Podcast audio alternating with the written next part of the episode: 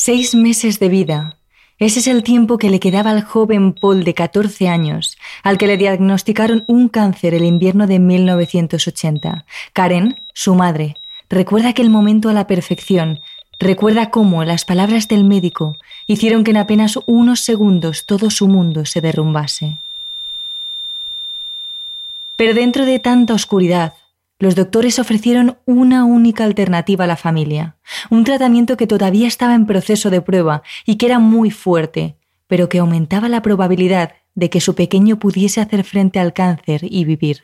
Los padres no se lo pensaron dos veces. Ed y Karen dieron sí al tratamiento para que su hijo se curase lo antes posible. Sin embargo, esta etapa oscura, esta horrible pesadilla, no había hecho nada más que empezar.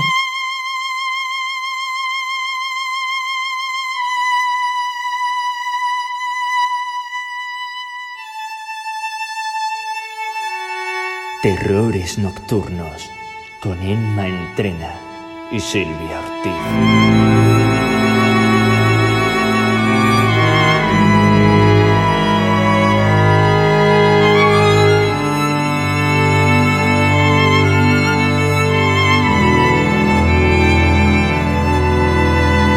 El tratamiento especial que iba a recibir Paul solo se podía llevar a cabo en el hospital de Connecticut, a 300 millas de Nueva York, donde vivía la familia Parker. Karen pensó entonces que lo mejor sería mudarse cerca del hospital para no tener que recorrer tanta distancia de un sitio a otro. Pero lo malo es que la economía de la familia era escasa, más aún debido a los gastos que suponía el tratamiento de Paul. Durante una de sus sesiones de quimioterapia, la madre decidió dar un paseo por los alrededores del hospital. La mayoría de casas eran muy grandes, con extensos jardines, y era obvio que su precio era elevado. Mientras caminaba en silencio, sin apenas esperanza, el ruido de unas obras le llamó la atención. Karen levantó la cabeza. Justo delante de ella se alzaba una gran casa rectangular de estilo colonial, color blanco y tejado gris oscuro. A su izquierda, un gran cartel decía, se alquila. Karen se quedó unos minutos en silencio contemplando esa maravilla, imaginándose a su familia allí dentro, cerca del hospital, y con su hijo completamente curado. Decidió entonces adentrarse en la residencia que tenía las puertas abiertas de par en par para permitir a los obreros mover objetos y herramientas con facilidad. Karen inspeccionó la casa. Era perfecta. Fue entonces cuando decidió preguntar a uno de los trabajadores por el contacto del dueño para poder así alquilar ese lugar.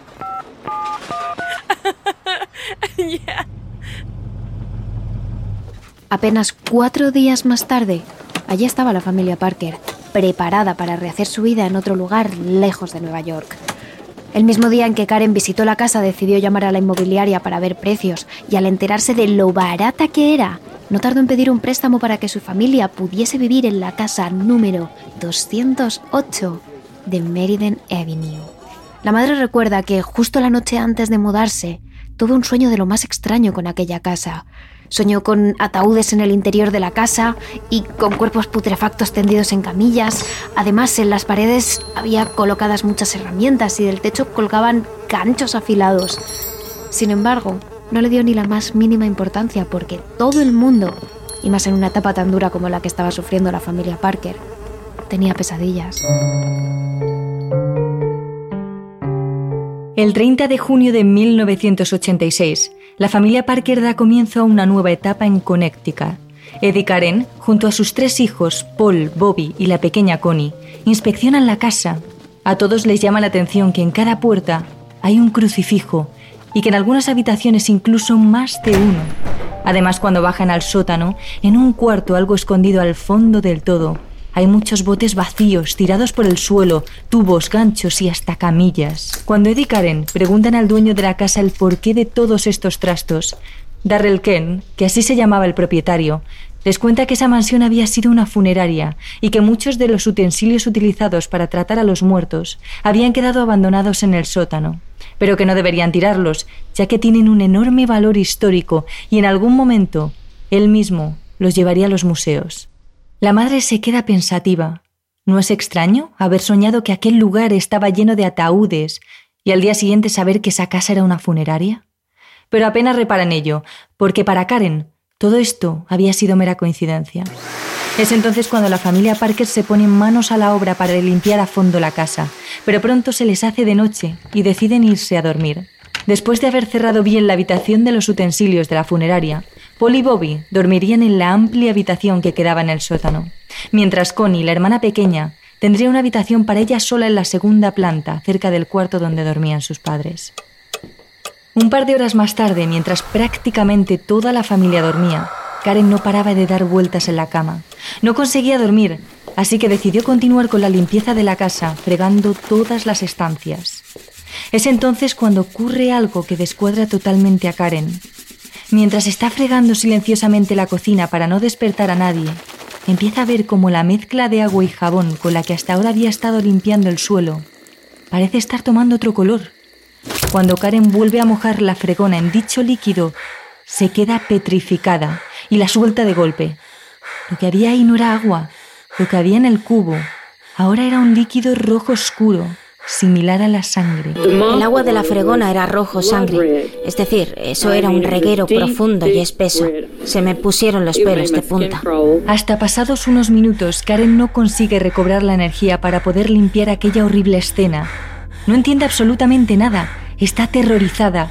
Sin embargo, intenta mantener la calma y decide ponerse en pie y limpiar todo aquel desastre lo antes posible. Al día siguiente la familia tiene que seguir con la mudanza. Mientras Paul limpia a fondo el sótano, el resto de la familia desempaqueta sus cosas en el salón. Esa noche no había dormido nada bien. Durante toda la noche había sentido que había alguien que no le dejaba descansar y no era su hermano Bobby. Era otra persona que parecía llamarle desde el cuarto del fondo del sótano, el de los utensilios de la funeraria. Solo de recordar aquella voz grave y áspera, a Paul se le ponía la piel de gallina. El joven decide respirar hondo y pensar que todo ha sido un mal sueño, pero justo en ese momento vuelve a oír la voz. Un escalofrío recorre su espalda de arriba abajo. Está seguro de haberlo escuchado otra vez y tiene claro que en esa habitación no solo duermen su hermano Bobby y él. En ese cuarto hay alguien más con ellos. El joven sube corriendo hasta el salón mientras llama a su madre y decide contarle todo lo que ha escuchado desde su primera noche en aquella casa de Connecticut. A él le asustaba la muerte. Me dijo que una voz le llamaba por su nombre y yo pensé que era una voz interior. No creía que estuviese escuchando su nombre realmente. Y yo miraba a mi hijo, a mi chico enfermo, pensando que al estar tan cerca de la muerte, él podía sentir que vivía en lo que fue una antigua funeraria. Ed y Karen deciden bajar al sótano para ver si aquello que asegura su hijo es real. Sin embargo, allí no hay nadie. Miran detrás de las puertas, debajo de las camas e incluso revisan el seguro de las ventanas por si alguien hubiese entrado. Pero no hay nada. Así que Karen besa a su hijo en la frente y le abraza fuerte. Sabe que está pasando un momento duro y no es fácil sobrellevar esta situación. Está convencida de que aquello que escucha no son más que imaginaciones suyas o efectos secundarios de la medicación. Es entonces cuando Karen le hace saber la historia de aquel lugar. Se lo cuenta todo a su hijo mayor y le dice que no hay de qué preocuparse, que esa mansión era una funeraria, pero que hace mucho tiempo dejó de serlo. Ahora era un hogar acogedor en el que vivirían los cinco por un largo periodo de tiempo. Sin embargo, antes de dejar marchar a Paul, su madre le pide, por favor, que no cuente nada a sus hermanos para no asustarlos. Sin embargo, Paul y Karen no son los únicos que experimentan cosas paranormales. La hermana más pequeña, Connie, quizás tuvo uno de los encuentros más intensos con una entidad del más allá.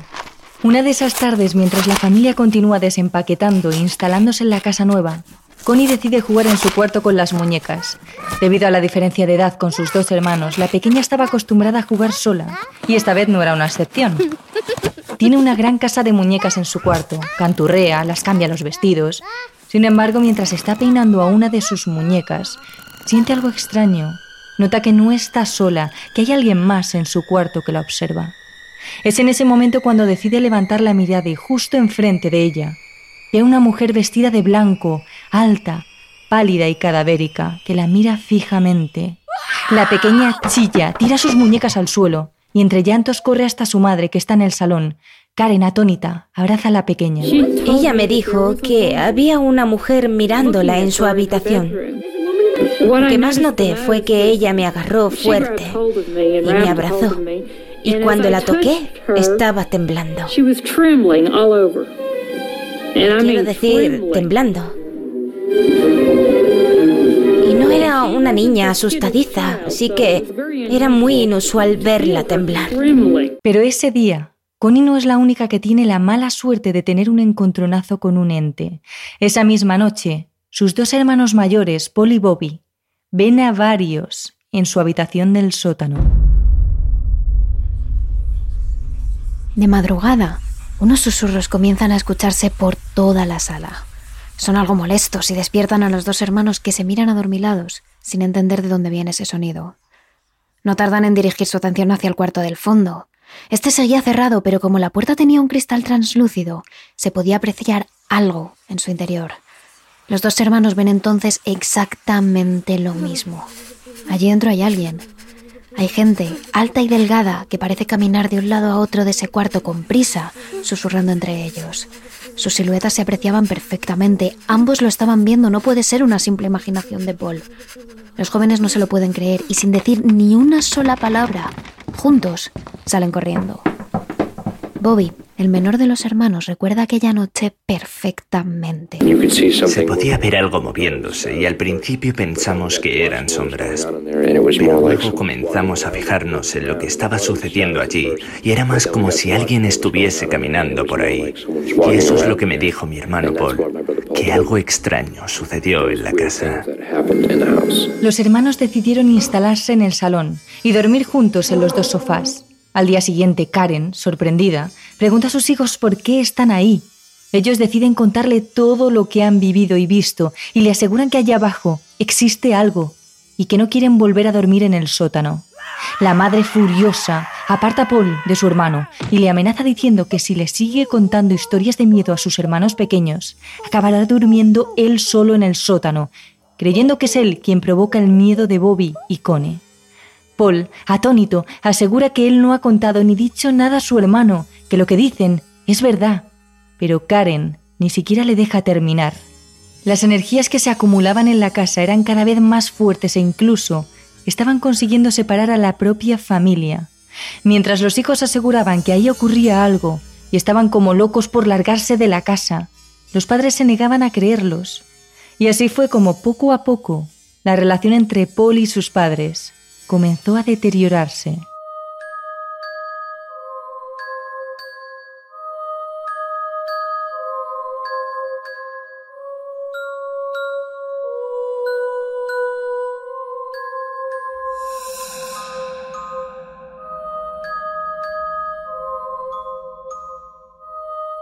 Parece que durante unos días la residencia de los Parker se mantuvo tranquila, pero una mañana de domingo, mientras Ed, el padre leía el periódico en el salón, empezó a escuchar una música procedente de otra parte de la casa.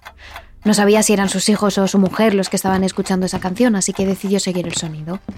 Cada vez escuchaba la melodía con más claridad. Al principio le pareció una música de piano, pero poco después se dio cuenta de que lo que sonaba era un órgano. ¿Un órgano? Nadie de su familia sentía especial devoción por ese instrumento y le parecía realmente raro escucharlo en su propia casa. Cuando estaba escuchando, de pie en el recibidor, supo que esa música venía del sótano. Empezó entonces a bajar las escaleras una a una, y el órgano se hacía cada vez más fuerte, hasta que llegó abajo del todo, y una vez en el sótano, un silencio sepulcral invadió la estancia. Ed miró a su alrededor.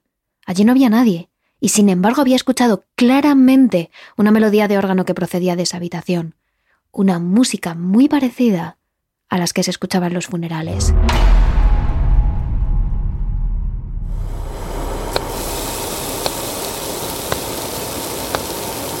Esa misma tarde Karen se pasó cocinando prácticamente todo el día. Esa noche tenían cena familiar y quería que todo estuviese perfecto llegado el momento. Decidió coger la vajilla más valiosa que guardaba para ocasiones especiales y colocó pulcramente los platos en la mesa. Lo mismo hizo con los cubiertos y los vasos. Todo tenía que estar perfecto y bonito para su familia. Cuando estaba terminando de colocar el último vaso, sonó el teléfono. Karen descolgó pero al otro lado de la línea no se escuchó a nadie, así que pensando que se habían equivocado, decidió volver a sus tareas. Pero cuando se dio la vuelta para mirar a la mesa que acababa de poner hacía escasos segundos, vio que ésta estaba completamente vacía. Ni platos, ni vasos, ni cubiertos. Absolutamente nada. Karen tuvo que volver a recolocar todo en su sitio, pero ella estaba segura de que había puesto la mesa y de que algo o alguien, en menos de un minuto y sin hacer ruido, había vuelto a guardar todo en su sitio. Pero apenas quedaba tiempo para la cena, así que Karen se volvió a concentrar rápidamente en sus quehaceres. Cuando Bobby apareció en la cocina, su madre aprovechó para pedirle que bajase al sótano para coger un pan congelado que guardaban en el frigorífico de la despensa. En un principio Bobby se negó a entrar en él solo, en aquella habitación, pero ante el enfado de su madre finalmente bajó hasta el sótano.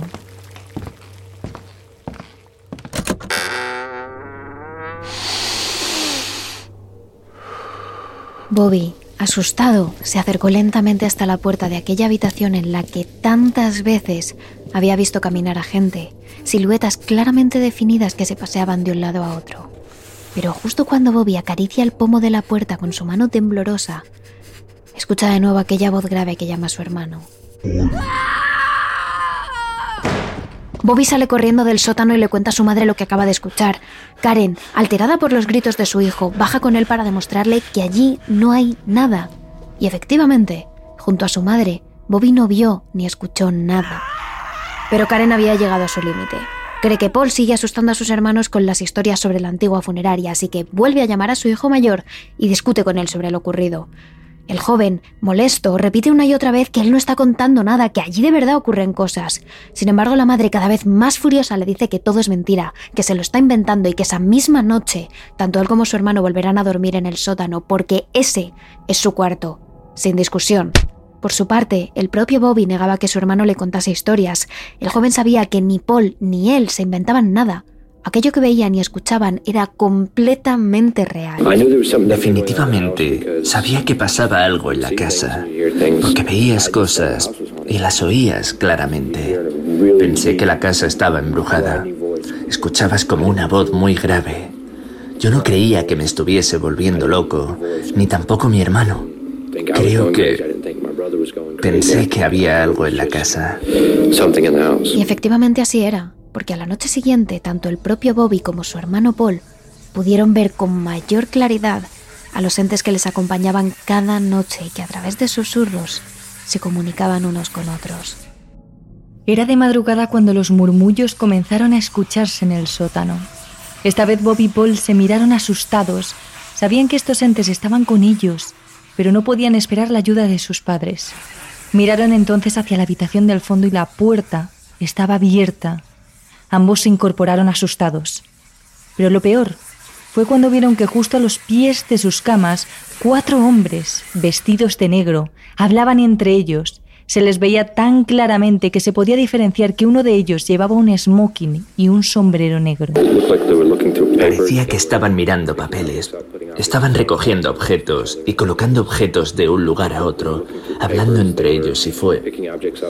Sonó como si cuatro chicos susurrasen pero se podía oírlos hablar. Nosotros nos quedamos en silencio. Es entonces cuando los entes parecen percatarse de que los jóvenes les observan. Los cuatro se giran hacia ellos y les miran fijamente. Antes de salir corriendo, Bob y Paul ven cómo en sus caras se dibuja una sonrisa de lo más espeluznante mientras les miran cómo huyen. Los hermanos empezaron a gritar por toda la casa, llamando a sus padres desesperados, y estos, ya despiertos, tratan de calmarles. Pero los dos hablan a la vez, ahogándose, señalando en dirección hacia el sótano y asegurando que allí han visto a cuatro hombres con trajes negros. Los padres deciden entonces mirar no solo en el sótano, sino en toda la casa. Revisan cada ventana y cada puerta para comprobar que ninguna de ellas había sido forzada. Ed, el padre incluso, salió al jardín cubierto bajo una gruesa capa de nieve para comprobar con una linterna si había alguien más. Pero en esa espesa y blanca nieve no había ninguna huella, nada que indicase que allí había entrado alguien. De nuevo, sus padres deciden no creerles. Así que tanto Paul como Bobby decidieron que a partir de ese momento dormirían siempre con la luz del sótano encendida. Sin embargo, la luz no consiguió calmar las energías que se encontraban en el sótano.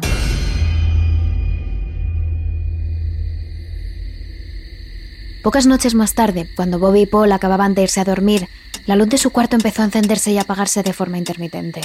Los hermanos miraron hacia el interruptor situado justo al lado de las escaleras que daban al sótano y vieron a su hermana pequeña encendiendo y apagando la luz constantemente.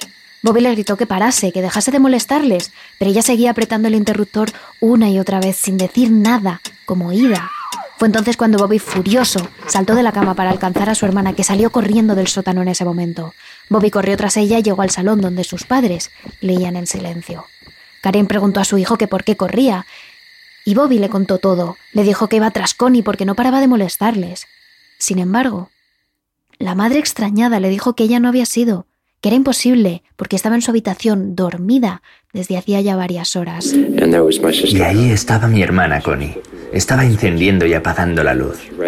Entonces subió corriendo las escaleras y yo corrí detrás de ella. Y mi madre me dijo, ella no ha bajado a vuestra habitación, lleva durmiendo dos o tres horas. Yo no creía a mi madre, claro. Entonces fui a su habitación y miré. Ella estaba durmiendo en su cama. Lo que realmente me asusta es que eso pudiese tomar la forma de alguien de mi familia, y eso me desconcertaba. A partir de ese momento, Karen y Ed decidieron que sus hijos dormirían separados. En especial Karen pensaba que al ser tan fuertes los medicamentos para el tratamiento del cáncer de su hijo, Paul no paraba de tener alucinaciones que le contaba a su hermano, y eso era lo que hacía que Bobby estuviese en constante alerta, que se sugestionase y viese esas terribles visiones. Por eso trasladaron a Bobby a la planta de arriba y decidieron que Paul, para que estuviese más tranquilo y relajado, se quedase solo en el sótano. Pero llegados a este punto, Paul tenía claro que aquello que se escondía en el sótano, ahora que estaba solo, iba a intentar acercarse todavía más a él. Y efectivamente así fue. A partir de ese momento, vio más de una vez a varios entes que caminaban por el sótano. Sin embargo, entre todas aquellas energías entremezcladas, destacaba una, la más fuerte de todas, la de un hombre vestido con un traje negro, de anatomía delgada, con pómulos prominentes, pelo de color oscuro y largo, y con los ojos prácticamente negros. Ese fantasma se le aparecía noche tras noche, incluso comenzó a sentir su presencia a plena luz del día. Le seguía por las estancias de la casa, le susurraba, le amenazaba, Veía su figura en cada paso que daba, y su presencia se hacía cada vez más fuerte y más constante. Fue entonces cuando supo que era ese hombre el que desde un primer momento, cuando llegaron a la casa, le había llamado desde lo más profundo de la habitación, con una voz grave y áspera.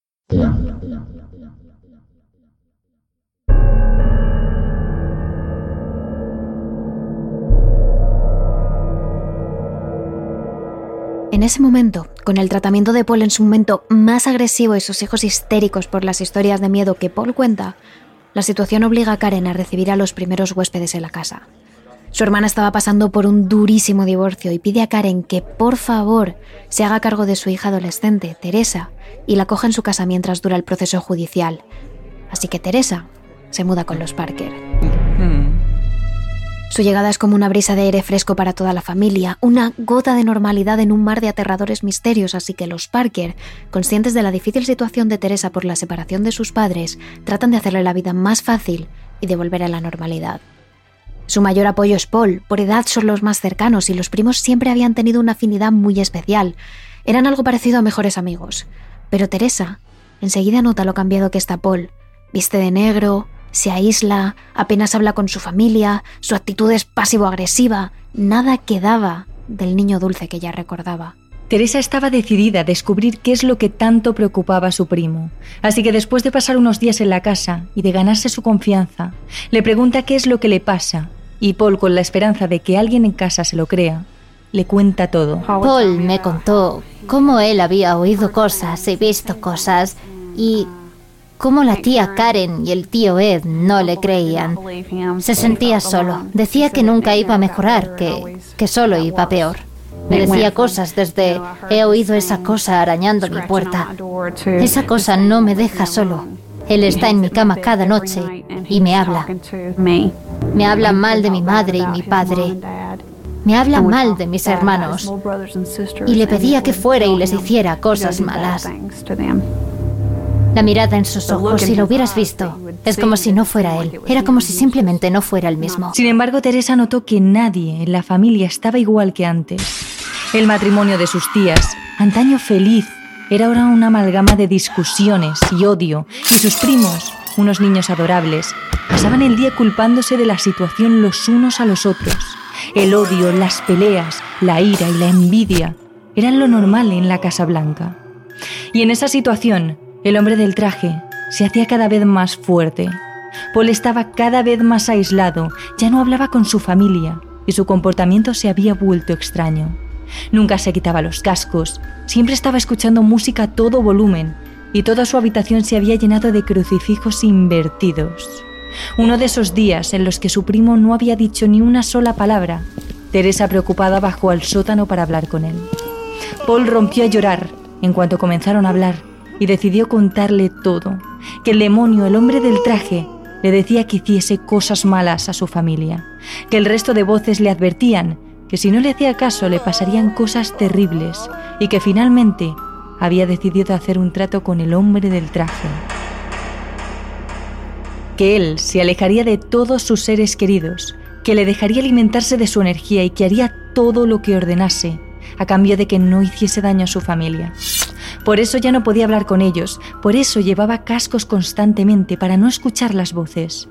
Y por eso no salía de su habitación, para no ver las sombras y las figuras que lo asolaban. Uh, Ese demonio se hacía cada vez más fuerte y más malo cada vez que se acercaba a él.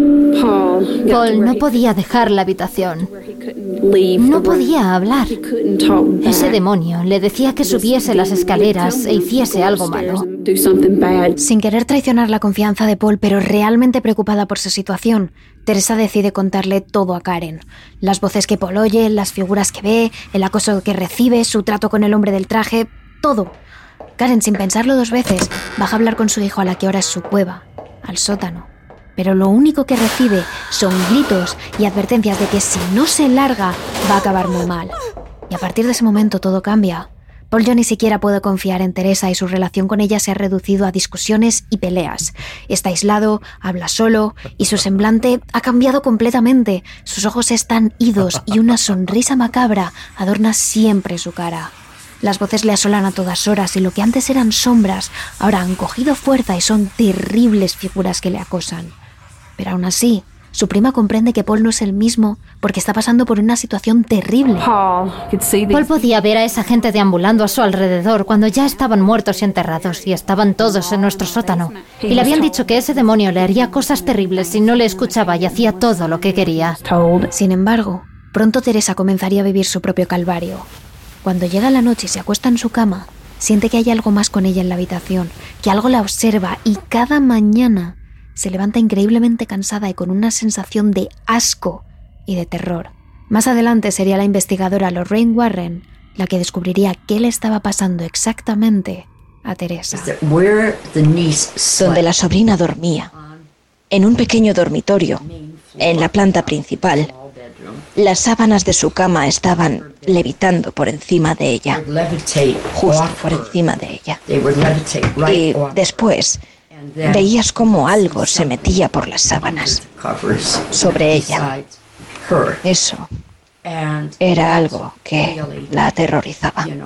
A partir de ese momento, Teresa comienza a dormir con un rosario que Karen le regala. Esa reliquia le reconforta tranquilamente y parece que aleja ligeramente a esa entidad que le acosa.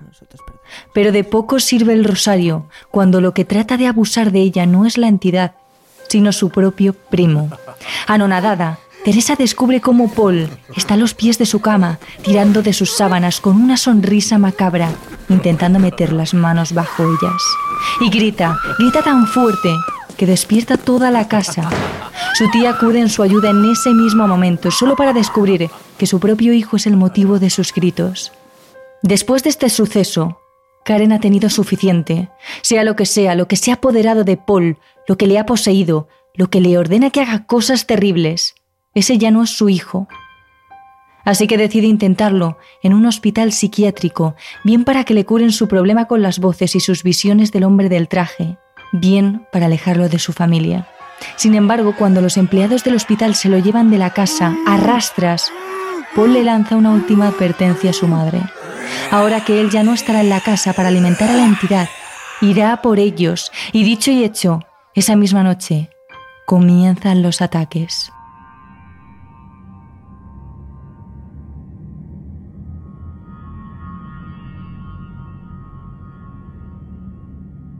Tras ese duro trance, Karen despide a Ed, que a esas horas ya debe marcharse a la cantera a trabajar, y manda a los niños y a Teresa a la cama. Su plan es simplemente darse una ducha para relajarse un poco, pero esa ducha se convierte en la peor experiencia de su vida. La cortina de la ducha, de un plástico blanco roto, se comienza a enredar sobre su cuerpo. La tela está mojada y poco a poco la envuelve hasta taparle incluso la nariz y la boca. No puede respirar, se está ahogando. Envuelta en la tela, tratando de salir, Karen arranca la cortina y se cae sobre la bañera con la suerte de que el estruendo alerta a Teresa, que debido a los ataques nocturnos que sufre no estaba dormida. Y es su sobrina la que consigue quitarle la cortina cuando está a punto de perder la respiración. Es en ese momento cuando Karen se convence de que todo lo que Paul dice es cierto, de que hay un demonio controlando cada paso que dan, y eso la aterra más que la posibilidad de que su hijo estuviera loco. Era una situación horrible. Era simplemente tan aterrador que pensé que era imposible encontrar una salida. Pero la noche no ha hecho más que empezar. Aun con el pelo mojado, aunque ya vestida, Karen baja al salón con Teresa. Los teléfonos no paran de sonar, pero cuando los cogen solo unas risas infantiles y escalofriantes responden al otro lado. Pero lo peor llega cuando las sombras se ciernen sobre ellas. Por el techo la figura negra de un hombre en medio de la bruma negra, la sacosa y el rosario que ahora y siempre cuelga del cuello de Teresa. Literalmente, levita por encima de ellas. Una oscuridad negra se cierne sobre nosotras. Teresa pensó que vio un hombre en el techo. Era como si hubiera miles de manos por todo tu cuerpo. No puedes hacer nada. Y menos mal que Karen también estaba siendo atacada. Porque así, así ella sabía que había algo atacando toda la casa. Yo tenía mi rosario y literalmente se levantaba de mi cuello y pasó por mi cabeza y levitó en el aire. Lo que me pasó en ese momento fue como si alguien hubiera tomado todas y cada una de las creencias que he tenido en toda mi vida y las hubiera metido a una caja y las hubiera cogido y las hubiera tirado al suelo para romperla en mil pedazos. Ni siquiera tienen tiempo de gritar cuando el teléfono de la cocina vuelve a sonar, pero esta vez es Ed. Karen coge el teléfono entre llantos con Teresa pegada a su espalda, esperando que la voz de su marido les reconforte. Pero él tampoco tiene buenas noticias. Alguna de las entidades que acosan a la familia ha seguido a Ed hasta el trabajo y un coche, aparentemente vacío, sin conductor, se estrelló directamente contra la garita en la que se encontraba. Por suerte nadie salió herido, pero ahora la familia teme que lo que sea que ha maldecido la casa les siga también a ellos, a todas partes.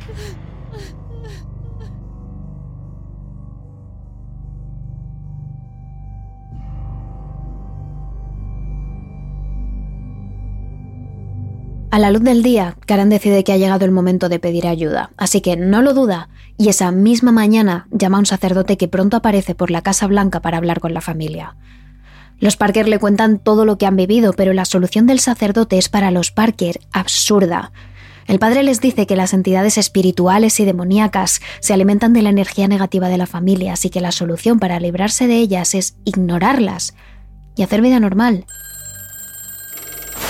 Pero hay un demonio en su casa. Las luces se encienden y se apagan, los teléfonos suenan constantemente, las cosas cambian de lugar, las sombras y las voces asolan la casa y el hombre del traje, con su horrible cara pálida y demacrada y sus ojos completamente negros y con esa enorme sonrisa, campa sus anchas controlando un ejército de entes que les susurran y les atacan desde las sombras. Y sobre todo, están intentando matarles. Ignorar todo aquello les parece simplemente imposible. Así que Karen busca una solución menos ortodoxa. Hacía no mucho había visto un artículo en el periódico sobre dos famosos demonólogos que resolvían casos de este tipo, y a través de esta publicación consigue contactar con Ed y los Rain Warren. Poco tiempo después los Warren llegaron a la casa para quedarse, tras hacer una pequeña entrevista con la familia para que les contasen todo lo que había pasado con todo lujo de detalles. Lorraine Warren comenzó a hacer una exploración por cada estancia. Mientras recorría la casa, las visiones asaltaron a Lorraine. Vio una sala completamente llena de ataúdes expuestos, otra con varias personas trabajando sobre cadáveres, desangrándolos y preparándolos para su exposición. Vio cómo los cadáveres subían y bajaban en ataúdes del sótano a la habitación principal por cadenas y poleas. Y fue en ese momento en el que se dio cuenta de que estaba en una antigua funeraria y que allí flotaba la energía de decenas de almas que se habían quedado atrapadas en esa casa.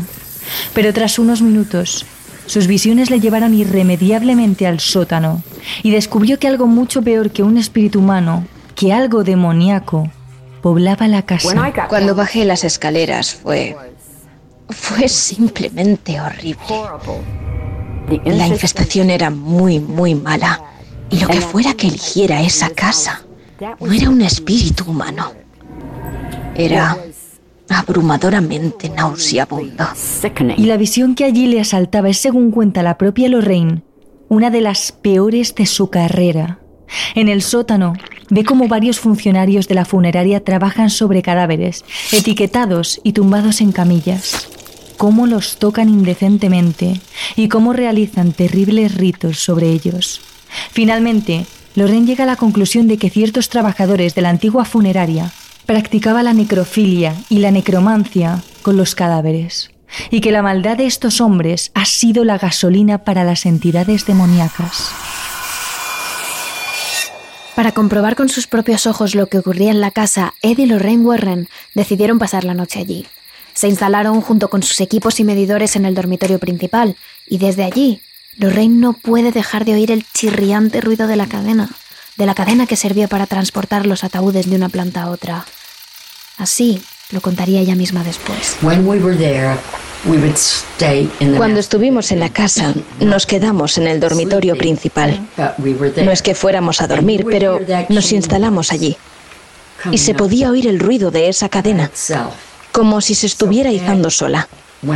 Así que Ed fue abajo para ver si había alguien haciendo eso, moviendo esa cadena, izándola. Pero no había nadie. No había nadie ahí abajo. Incluso Ed, el miembro menos sensitivo de la pareja, es asolado por las presencias. En una de sus exploraciones en el sótano ve como un grupo de espectros femeninos, mujeres pálidas y demacradas vestidas de blanco, danzan por toda la estancia. Pero cuando se acerca a ellas, desaparecen en la nada. Tras pasar una noche allí y después de las visiones de Lorraine y las experiencias de Ed Warren, los investigadores le dicen a los Parker que su casa sufre una infestación demoníaca de proporciones épicas, que un ente demoníaco, posiblemente ese terrible ser al que llaman el hombre del traje, está controlando a lo que prácticamente consideran un ejército de entes e incluso a su propio hijo Paul, y está utilizando la energía de la familia para hacerse más fuerte. Por eso su única opción es que la Iglesia Católica autorice un exorcismo en la casa pero para ello necesitan recabar pruebas, documentos, vídeos, audios que demuestran la actividad paranormal. Y por eso, tres miembros del equipo de los Warren, tres hombres de ciencia especializados en tecnología de captación de estos fenómenos, se mudaron durante tres días a la Casa Blanca. Los tres eran hombres realmente escépticos, pero en cuanto llegaron a la casa pudieron notar el miedo de la familia. No comen, no duermen, están agotados, abatidos, desesperanzados, y sobre todo, siempre están juntos.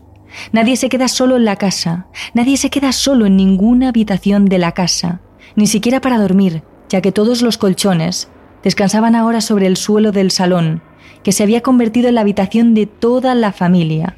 Creían que de esa manera estarían más protegidos, pero estaban equivocados. Ese mismo día, en el que el equipo desembarcó en casa de los Parker, los Warren quisieron hablar con la familia. Como de costumbre estaban todos en el salón, los Parker, los demonólogos y el equipo. Eddie y Lorraine estaban explicándole a Karen cómo el hombre del traje se había ido haciendo poco a poco con el control de su hijo y como si no lo detenían, podía incluso acabar con la vida de Paul. La noticia heló la sangre de Karen, un sudor frío comenzó a recorrer su cuerpo y la ansiedad apenas la dejaba respirar. Y ese momento de debilidad fue el momento perfecto para el hombre del traje. Sin Paul en la casa, tenía que elegir otra víctima para controlar y Karen era la más vulnerable.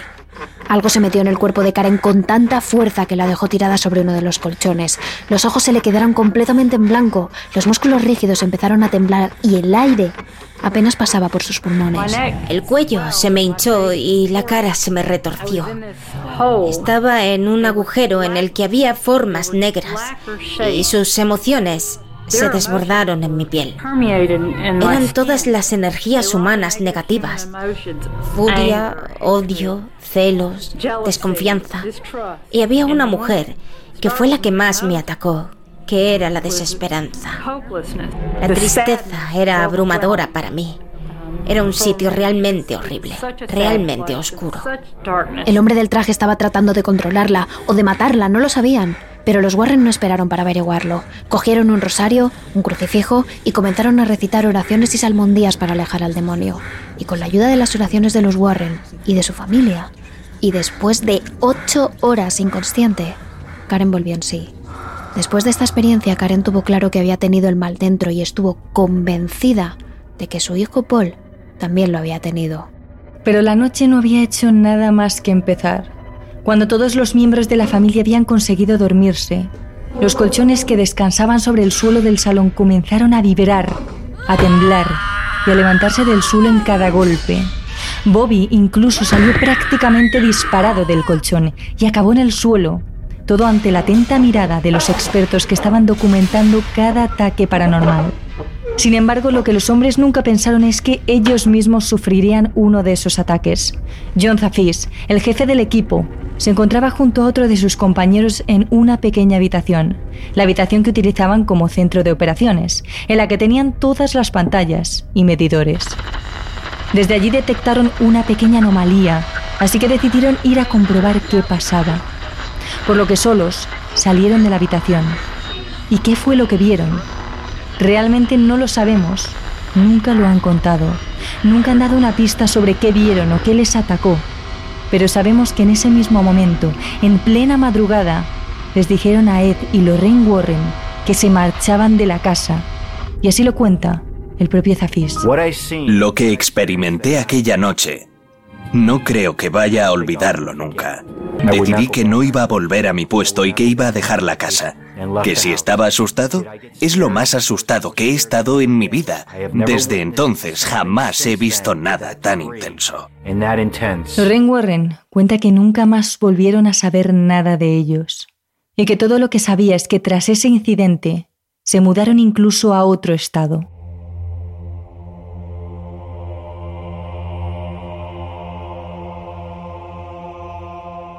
Con los relatos de la familia, las pruebas recogidas durante esa noche y la visita de un sacerdote para corroborar todo esto, los Warren tuvieron suficiente material para convencer a la iglesia de que autorizara el exorcismo. Tan solo 24 horas después, el padre Richard, un hombre joven y convencido en la fe, apareció en la casa. Primero, con su crucifijo colgado y sosteniendo una Biblia, bendijo cada una de las estancias de la casa con agua bendita. Lorraine que acompañó al padre en todo el proceso, notó perfectamente cómo los espíritus se acercaban al párroco, cómo le susurraban e incluso le tiraban de la camisa tratando de detenerle. Pero el padre Richard siguió adelante estancia por estancia. Pero lo peor llegó en la última parte del exorcismo, cuando toda la familia tenía que participar en una misa en la que se reafirmaban en su fe y rechazaban al demonio. Mientras el cura oficiaba la ceremonia, la habitación entera comenzó a temblar las mesas se sacudían, los libros se caían de las estanterías, los murmullos y las risas se escuchaban por todas partes y la luz parecía haber abandonado la habitación. Pero lo peor es que una inmensa fuerza había agarrado a Teresa del cuello y no la dejaba respirar. Estaba por encima del suelo y estaba siendo ahogada por una fuerza inmensa. Quiero decir, literalmente no estaba tocando el suelo. Todo lo que recuerdo es que no era capaz de respirar. Ni el párroco ni la familia pararon la mesa y de esta manera Teresa cayó al suelo, liberada de la presión, volviendo a respirar. Cuando el párroco terminó la misa, la familia notó cómo automáticamente la casa había quedado en paz. Podían sentir que no había nada con ellos. Podían sentir la tranquilidad, la calma, la quietud. El hombre del traje se había ido con todo su ejército, y en la casa ya solo quedaban los Parker. Así lo explicaba Karen. Es como si alguien hubiera abierto las ventanas de la casa y el sol entrara por ellas. Era precioso. La casa era acogedora, cómoda y éramos libres.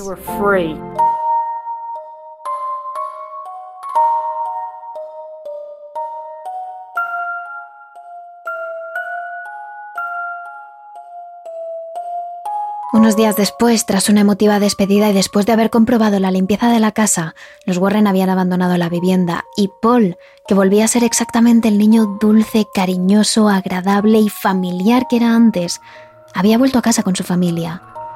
Sin embargo, y pese a que nunca más reportaron ningún tipo de actividad paranormal, la familia decidió dejar esa casa. Tenían demasiados recuerdos negativos allí. Y en esa casa se quedaron sus problemas. Los Parker volvían a ser los Parker y la familia estaba más unida que nunca.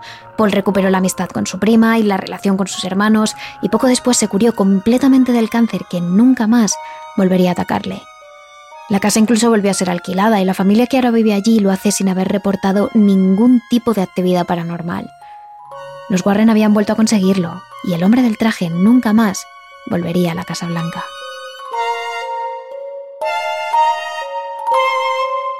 Terrores Nocturnos, realizado por David Fernández Marcos.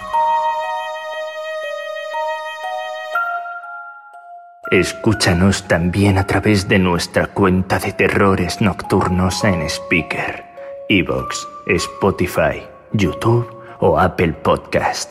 Y síguenos también en nuestras redes sociales de Twitter, arroba terroresn o en nuestro Instagram, Terrores Nocturnos Radio.